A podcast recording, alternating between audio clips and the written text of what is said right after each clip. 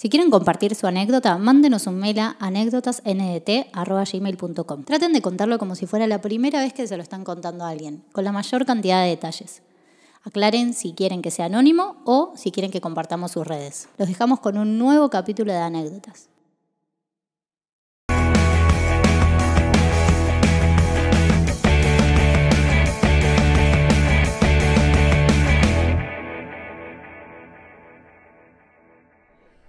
Bueno, esta anécdota eh, me la mandó mi papá, No. que es fan de anécdotas y decidió mandarme ¿El su Antoine? anécdota. El Antoine. Nosotros somos fan tuyo, Antoine. Capo, Antoine. Yo creo que esta anécdota, creo que me la contó hace mucho, yo me acuerdo de algo, siento que creo que está, está muy buena, Cristi, ¿no? Sí. Buenísimo. Una, personalmente una de las que más me gustó en cuanto a emoción. Ah, Hermoso. es corta, es corta, corta, Perfecto. pero tiene lo que tiene que tener.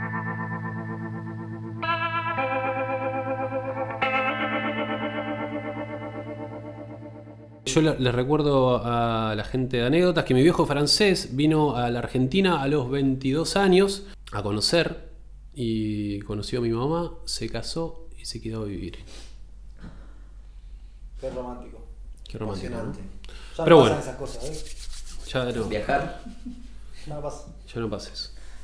Hola Nico. El otro día escuchando la anécdota del paracaidista, se me ocurrió contarte la mía. Ah, porque yo les conté que mi hijo era paracaidista. Ahí está. Si bien no tiene gran cosa que ver, ya que en la época en la cual saltaba, años 74, eran muy distintas las cosas. No existía el salto en tándem con instructor, dos personas juntas, ni usábamos radio. Se hacía un curso de tres días para aprender a plegar el paracaídas. Después hacían tres saltos en abertura automática, se abría con una soga atada al avión y cuando el instructor consideraba que estábamos listos, hacíamos los saltos en caída libre en un territorio objetivo, pero esa no es la anécdota que te quería contar. Empecé a saltar en caída libre porque estaba en un regimiento de paracaidistas en Francia. Todo esto arrancó cuando nos asignaron un ejército en Alemania con tropas extranjeras, belgas, alemanas, inglesas, españolas, etc., donde nos hacían llegar de un punto a otro sin ser detectados y con poco y nada de comida. Básicamente era una prueba de supervivencia.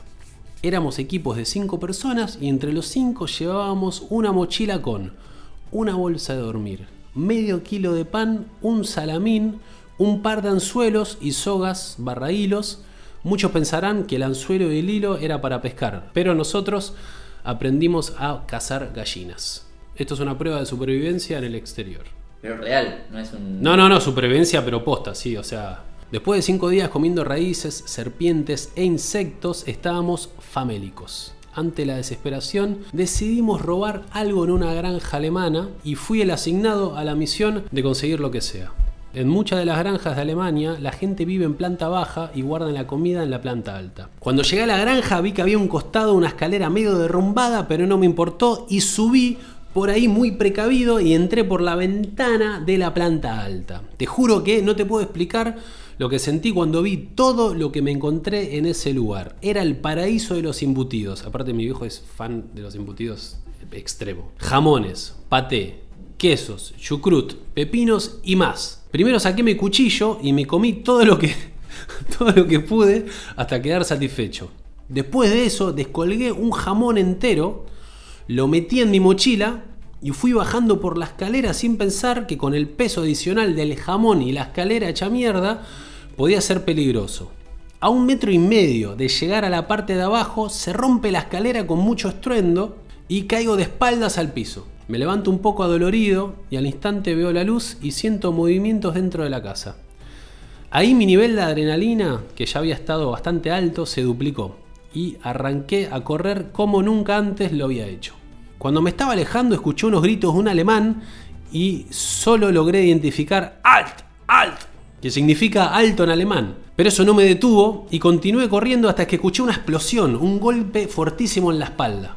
Me caí unos segundos, pero me levanté al instante y seguí corriendo. Cuando llegué a donde me esperaban mis compañeros, le conté lo que había pasado y no me creyeron, hasta que empezamos a comer el jamón y lo encontramos lleno de plomo. Me habían disparado y el jamón en mi espalda me había salvado la vida. Creí. Cuando terminamos el ejercicio, o sea, todo este simulacro, todos nuestros superiores nos dijeron que vayamos a toda la gente que nosotros les, les robamos y que le paguemos todo lo que le habíamos robado. Desde ese día adoro el jamón crudo. Gracias por el espacio.